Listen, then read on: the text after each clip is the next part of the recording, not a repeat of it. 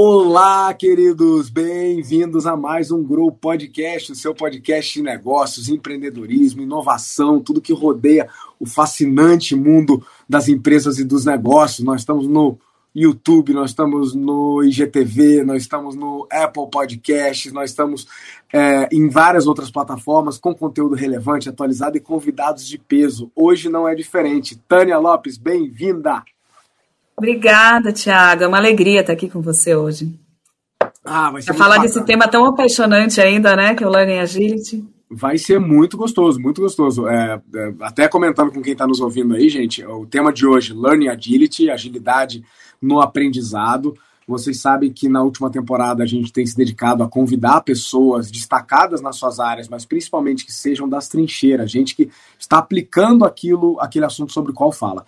E hoje a gente traz uma pessoa que é super destacada, que é a Tânia, que é uma pessoa que a vida me apresentou já há muitos anos, né? A Tânia é diretora do ISAI. Ela vai se apresentar, eu tenho uma longa história bacana com o ISAI, e, ela, e a gente vai falar um pouquinho sobre Learning Agility, por que, que isso é importante para você, você empresário, você líder de negócio, você gestor, como que isso impacta no teu método de tomada de decisão, e a gente vai bater um papo sobre isso já coloca aqui embaixo, já lacra o teu comentário, o que, que você quer ver aqui, quem você quer ver aqui e o que você gostou e o que você não gostou. Tá joia? Tânia, acho que vamos dar o pontapé inicial. Primeiro de tudo, conta pra gente. Eu já conheço, já tenho o prazer de conhecer você. Mas para quem não te conhece, para quem está nos ouvindo, quem é Tânia Lopes e, e por que, que ela pode falar desse assunto de aprendizado, de agilidade? Conta lá. Vamos lá, Tiago. Então, eu sou uma eterna aprendiz, assim. O aprendizado é algo que, que me fascina.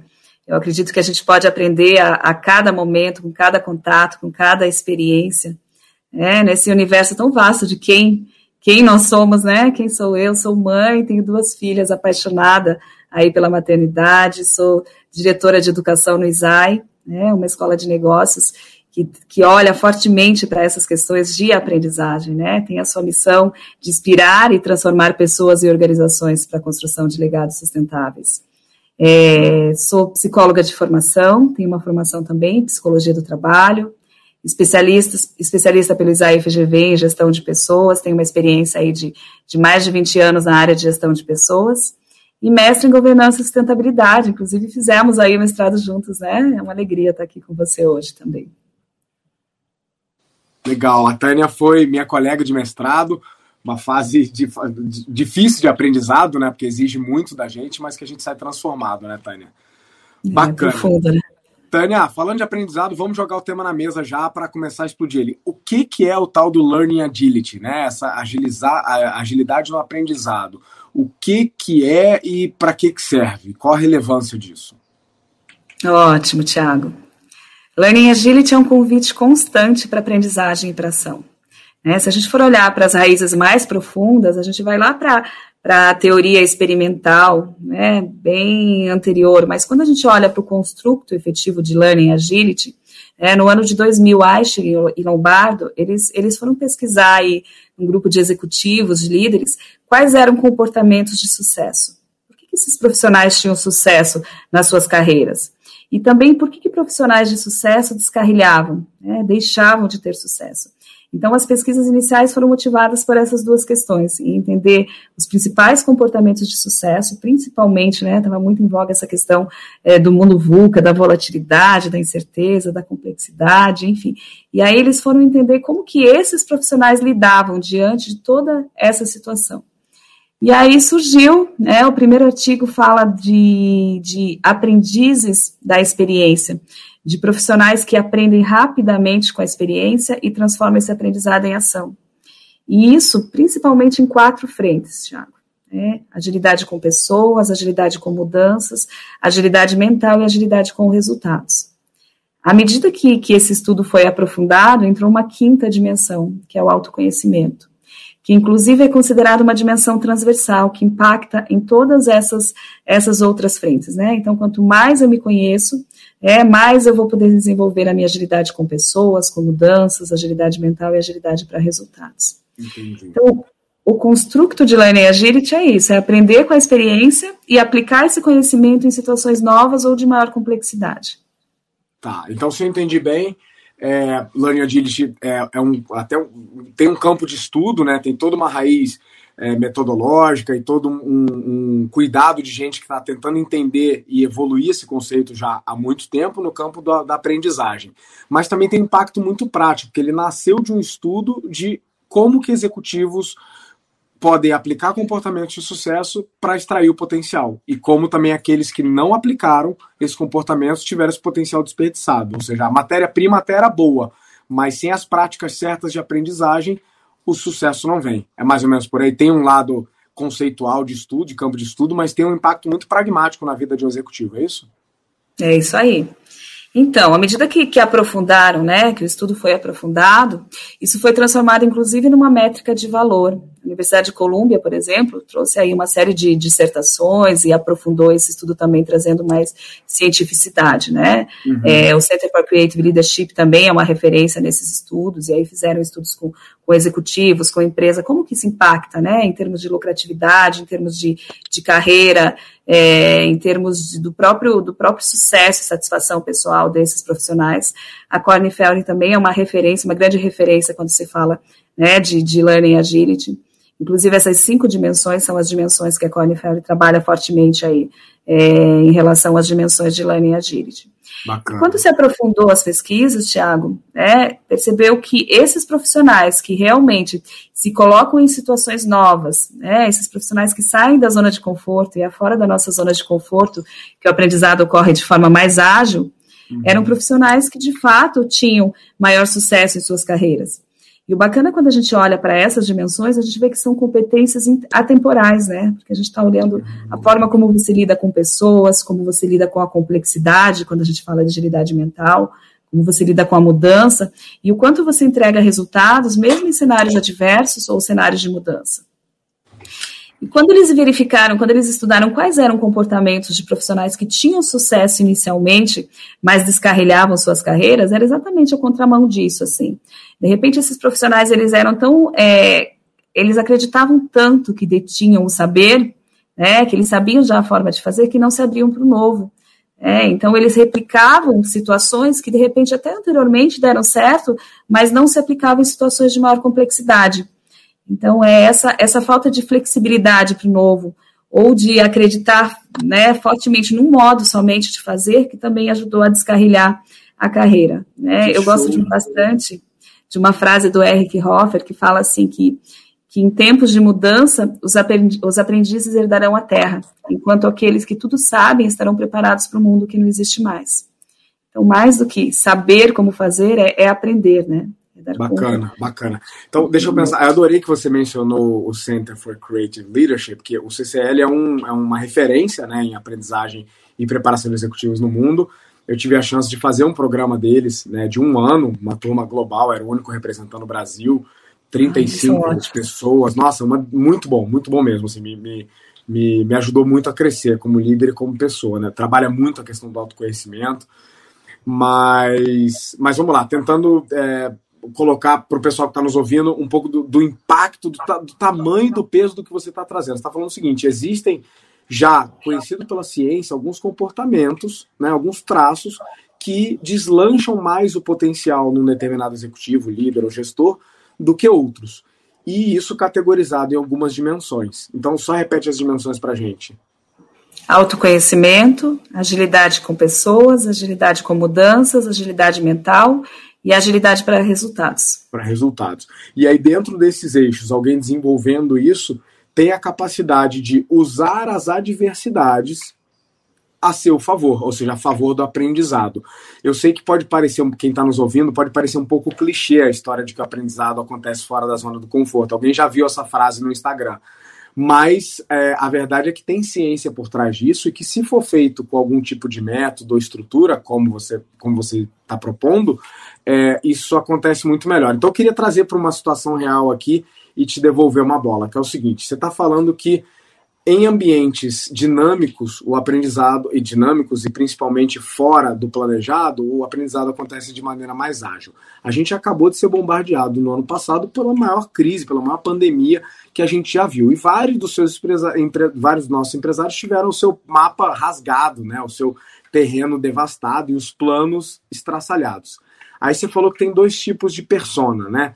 Tem aquela que é um pouco afetada pelo próprio conhecimento, às vezes um pouco pelo ego, tem um pouco daquele efeito Dunning-Kruger, né? Que quanto mais ignorante eu sei, mais eu me acho sabedor de tudo. E ele se mantém acreditando num jeito único de fazer as coisas.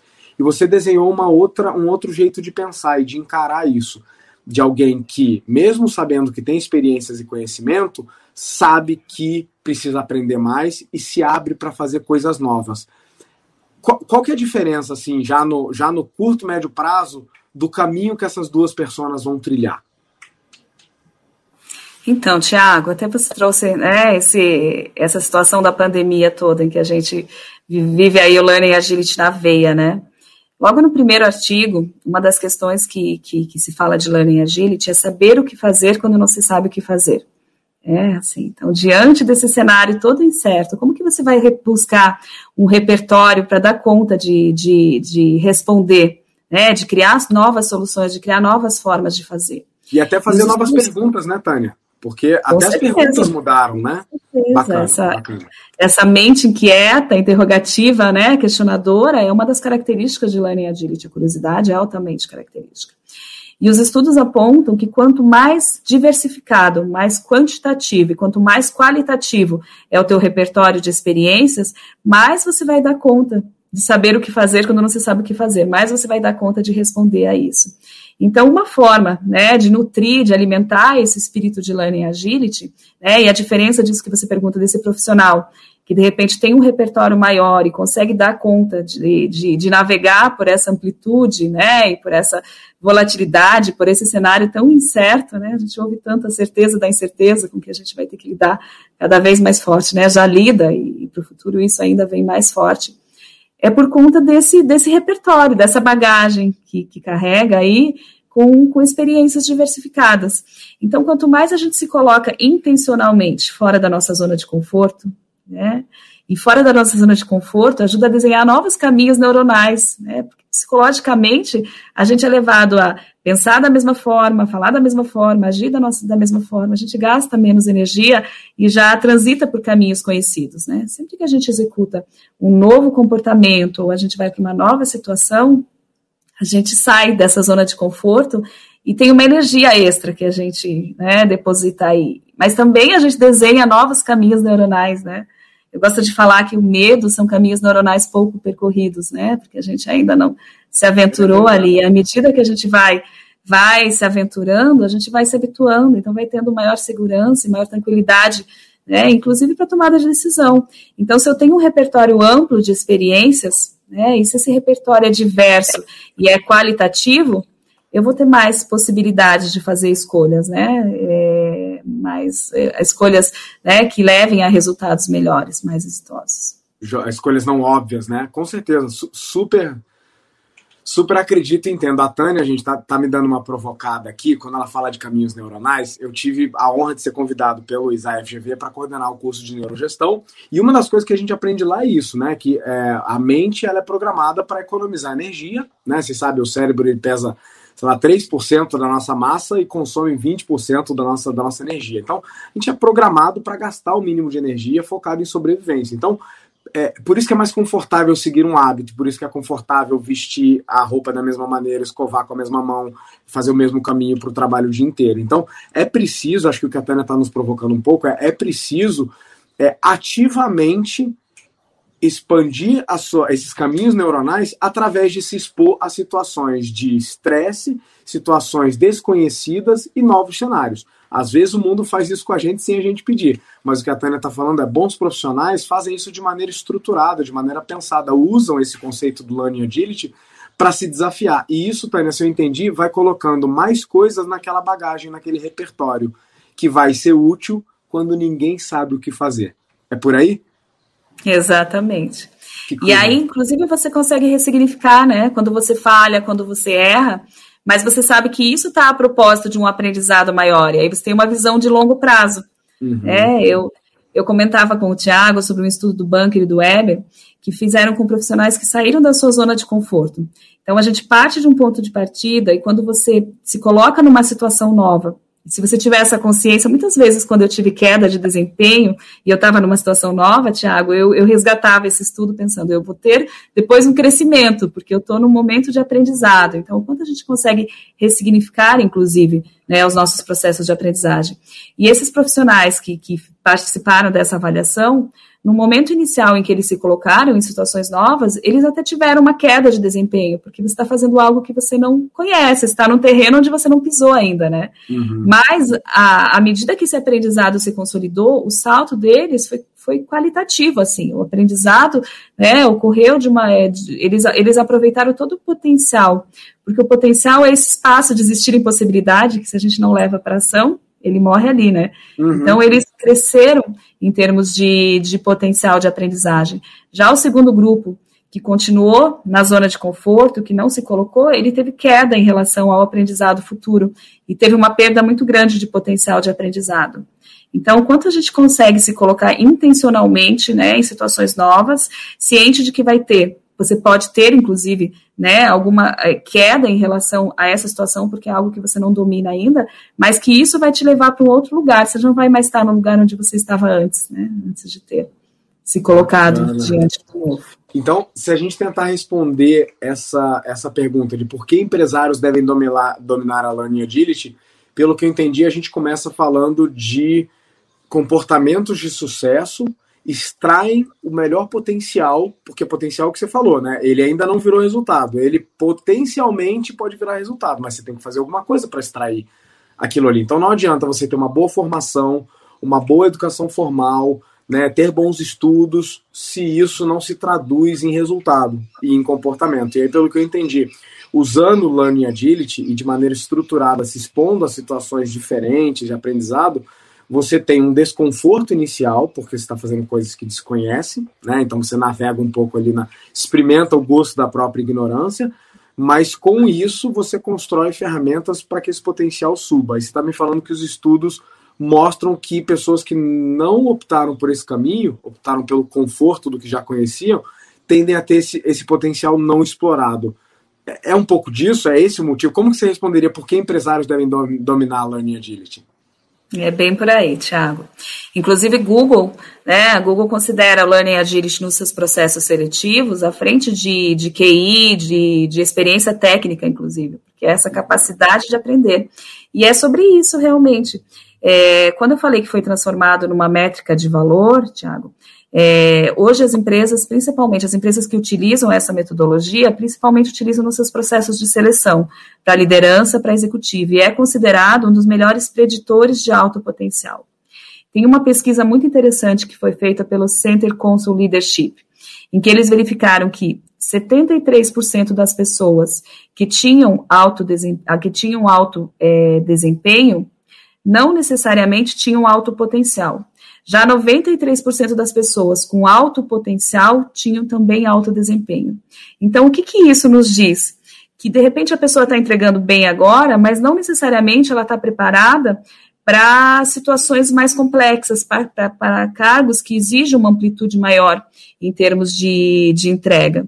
E aí, quando as empresas se baseiam somente na avaliação de desempenho, né, para avaliar um profissional, ela não vai dar conta de explorar toda essa amplitude, o quanto esse profissional tem prontidão realmente para desafios mais complexos. Como que ele lida com pessoas, como que ele lida com mudanças, como que é a agilidade mental para lidar com complexidade.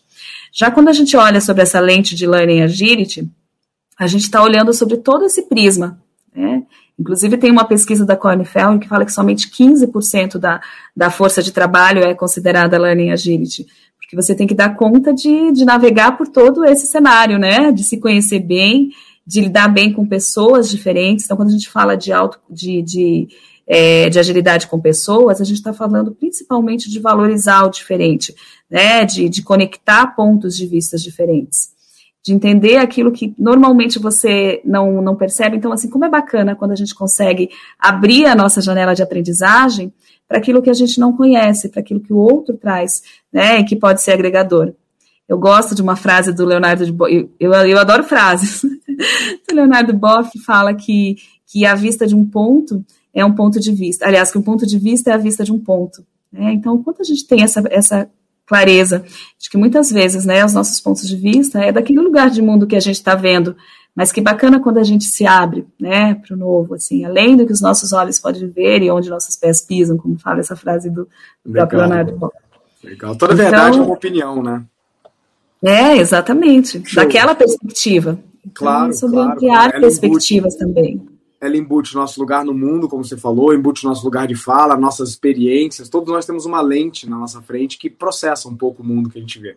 Show de bola. Tânia, eu estou pensando o seguinte: ó, ó, ó, o impacto que isso traz para quem está nos ouvindo. Pensando os dois principais chapéus da galera que nos escuta, nós temos muitos empresários, né, empreendedores, gente à frente de negócios, desde startups até economia tradicional. E temos muita gente no mercado corporativo, CLT, média, médios gestores, altos gestores.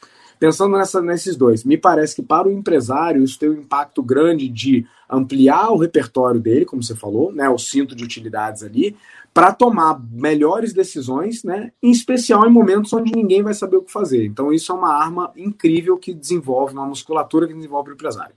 Exatamente. Para o colaborador, para quem está né, é, é, tá atuando em nome de uma empresa, isso cria um diferencial, porque se você falou que só 15% tem, eu já pensei em escassez. Tudo que é raro é caro. Então, se as empresas estão buscando, o cenário pede cada vez mais, como você falou, abertura ao diferente, diversidade, tolerância, construção de pontos de vista e liderança colaborativa. Me parece que eu não vejo nenhuma empresa vencedora não praticando isso aí. Então, a gente precisa de gente assim lá dentro. Se isso está sendo visto nos processos seletivos, isso vai me diferenciar frente a algum outro concorrente, algum outro executivo, algum outro gestor. São esses os impactos que você vê para esses dois, para essas duas personas? Sim, Thiago, sem dúvida. Para o empresário, né, quanto mais ele tiver essa mentalidade aberta, né, e, e, e, souber lidar com pessoas, lidar com a complexidade, lidar com mudanças e de fato conseguir gerar resultados, né, com certeza tem aí um impacto excelente em termos de resultado. Legal. Para os profissionais, e, e, e, cada vez mais há de ser demandado né, essa capacidade de aprender diante desse cenário que a gente busca, vai impactar fortemente na carreira também. Né, as pesquisas também demonstram que as pessoas com Auto Learning Agility são promovidas muito mais rapidamente, né, tem, tem, tem essa, essa facilidade, essa amplitude de navegar por situações diversas e entregar resultados. E aí, quando a gente olha em termos de desse profissional, Thiago, e de desenvolver esse profissional, né, esse convite que eu iniciei falando para você é um convite constante para a ação, para o novo, né, para se colocar diante de novos desafios, para se conhecer e desafiar esse potencial, que é esse uhum. espaço de existir possibilidade e tornar ação. E é fácil quando a gente fala, né, Tânia, mas é muito mais, falando assim, do ponto de vista de nós dois, nós somos profissionais que tivemos a benção de ter acesso a boa educação, né, em escolas de negócio de, de ponta no Brasil e fora, é muito tentador render-se a tudo que a gente sabe, tudo que a gente conheceu, né? Eu tenho uma palestra que eu começo assim, subo no palco e falo, quem é ignorante aqui, levanta a mão. Aí, óbvio, isso cria um mal-estar durante um, né, aquele silêncio desconfortável, e aí depois né, o gancho é de que todos somos ignorantes, tem muito mais coisa, né, ignorante no, na, na acepção pura da palavra, de ignorar, desconhecer coisas. Tem muito mais coisa que a gente não conhece do que o pouquinho que a gente conhece né? E, e, a gente esquece, é óbvio quando a gente coloca assim de maneira clara, mas no dia a dia a gente esquece, principalmente nós que tivemos acesso à boa educação, é fácil a gente, não vou dizer se esconder atrás dos títulos, mas é fácil a gente contar com eles quase como uma segurança emocional de que eu tô certo, de que esse é o jeito certo de fazer as coisas. E olhando para trás, eu pô, consigo apontar algumas oportunidades onde isso, algumas ocasiões onde isso me fechou portas ou me impediu de aprender, né? Então, acho muito bacana você está trazendo, porque tenho certeza que é uma, é uma tentação, é um dilema que todos que estão à frente de um negócio ou que trabalham num negócio devem sentir, e é uma provocação que você está fazendo, a gente sair desse assento emocional quentinho de tudo que eu sei, do que eu estudei, dos, das pós-graduações, dos mestrados e dos títulos, e falar, cara, existe um mundo imenso lá fora, além do que a nossa vista alcança. E quanto mais você se abrir para ele, mais você vai, vai, vai saber, né? Então é, é um negócio meio, meio paradoxal. E eu acho que num, uma das conclusões que a gente chega, Tânia, me diga se para você faz sentido, mas é que nesse mundo atual, que já era VUCA, já era super né, complexo, veloz e tal, ainda com o copo de gasolina da pandemia, né? Que ficou mais uhum. acelerado ainda.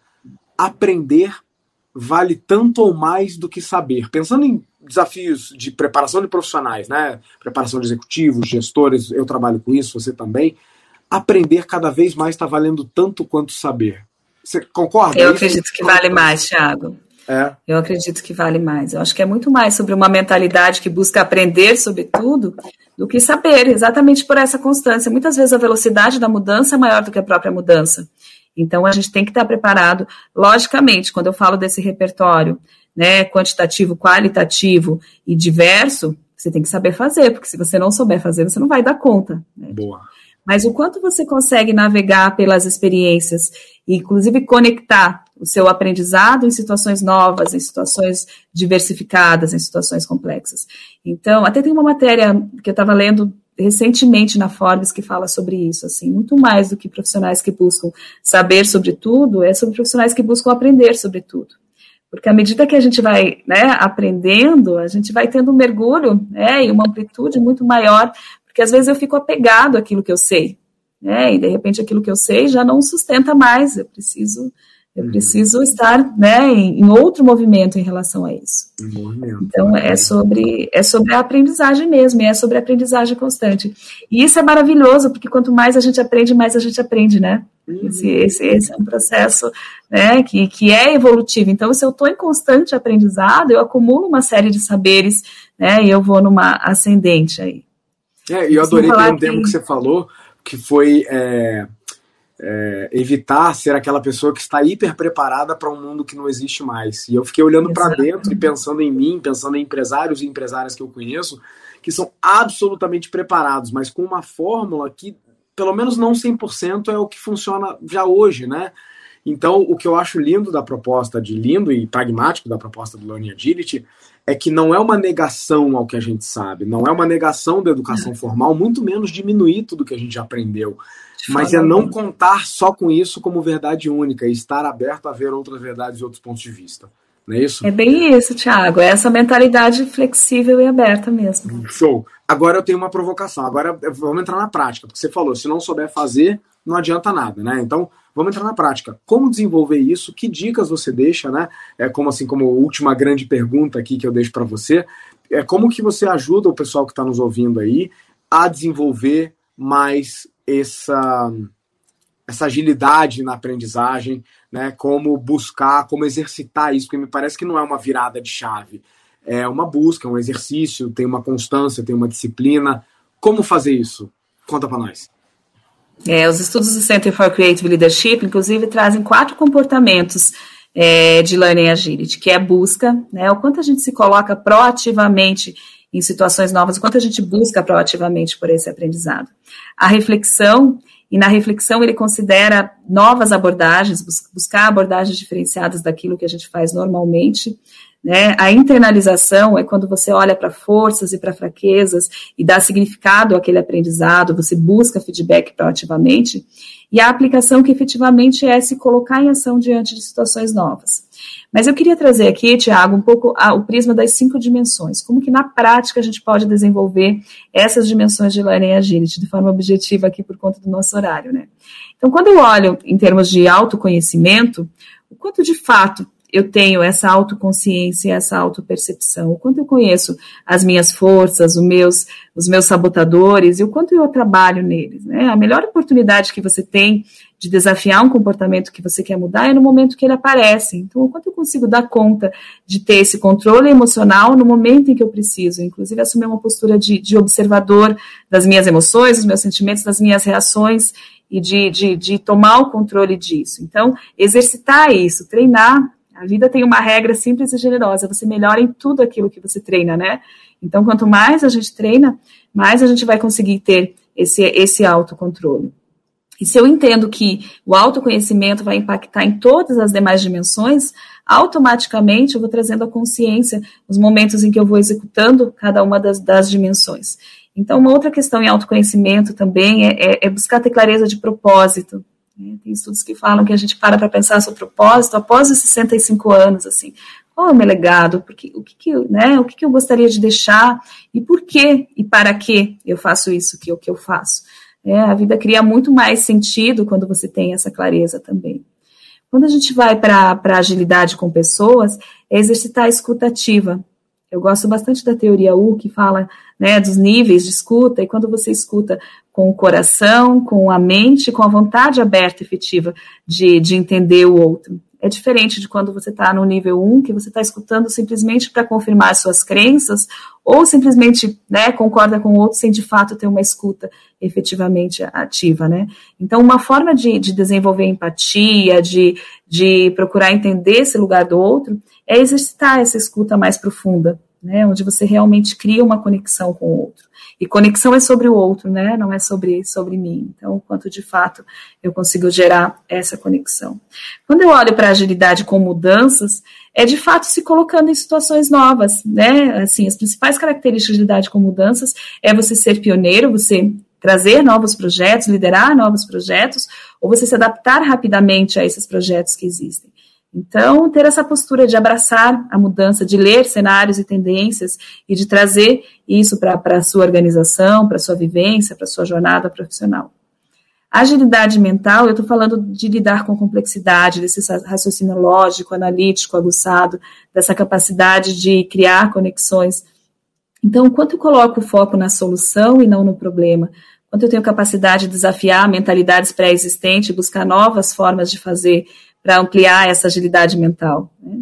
E a agilidade com resultados é, de fato, colocar foco e energia naquilo que vai gerar resultados. A gente sabe que também, quanto mais a gente tem dispersa em termos de metas, de, né, de resultados, uma das metodologias que a gente usa, inclusive no programa de Learning Agility que a gente traz para discutir, quando a gente vai para olhar agilidade para resultados, Thiago, é 4DX, assim, de colocar foco na execução. Então, ter essa meta né, é crucialmente importante, ter clareza das medidas de direção, criar esse placar envolvente e as pessoas é, saberem quais são a sua responsabilidade, criar cadência de responsabilidade de como que isso está avançando à medida que as, que as entregas ocorrem.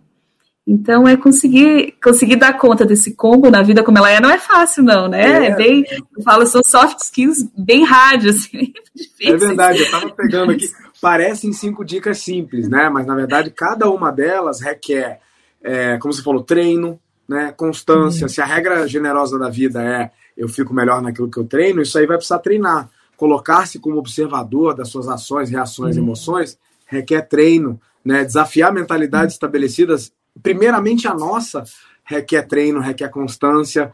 Então, me parece que é um, é um desafio bacana aí para os empresários que estão nos ouvindo.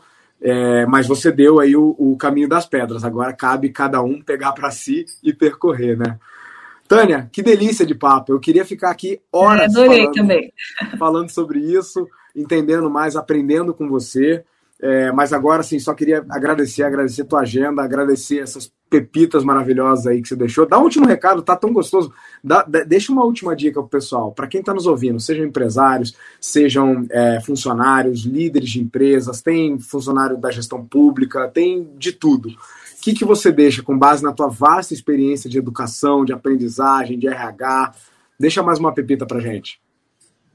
Bacana, Thiago. Foi um prazer também essa conversa né, que a gente tenha olhos de aprendiz para a vida, para todas as experiências que a gente tem no dia a dia, né? Que a gente não perca as lições da experiência. E vou dizer mais uma frase. Do Guimarães Rosa, quem elegeu a busca não pode recusar a travessia. Então, que a gente tenha clareza né, dessa busca que a gente tem e que a gente saiba né, percorrer essa travessia da melhor maneira, com foco em um propósito maior. É isso aí. E com Obrigada, as parcerias certas, né? Porque, aliás, esse convite aqui nada mais é do que mais um passo na nossa longa parceria. Então tem outra também que é, é junto dos bons que nós fica melhor. Né? É, então, é isso aí. A gente aprende com os nossos comportamentos, com os dos é. outros, né? Todo mundo que querendo não passa na nossa história, se você tiver esse olhar de aprendizado, você extrai, fala, eu quero ser um líder como fulano, ou eu não quero ser um líder como Cicrano. Que coisa boa. Tânia, brigadíssimo, fica um beijo no seu coração, no coração Gratidão. da turma do Isai. Parabéns pelo trabalho excelente que estamos fazendo lá e até a próxima. Gratidão, Thiago. Grande abraço. Obrigado, pessoal. Deixa aqui embaixo já o seu comentário, o que você gostou, o que você não gostou, quem você quer ver aqui. É, se você quer saber mais sobre esse assunto, manda lá que a gente encaminha as perguntas para a Tânia e eu vejo vocês no próximo episódio. Um abraço e grow. Valeu, galera. Tchau, tchau.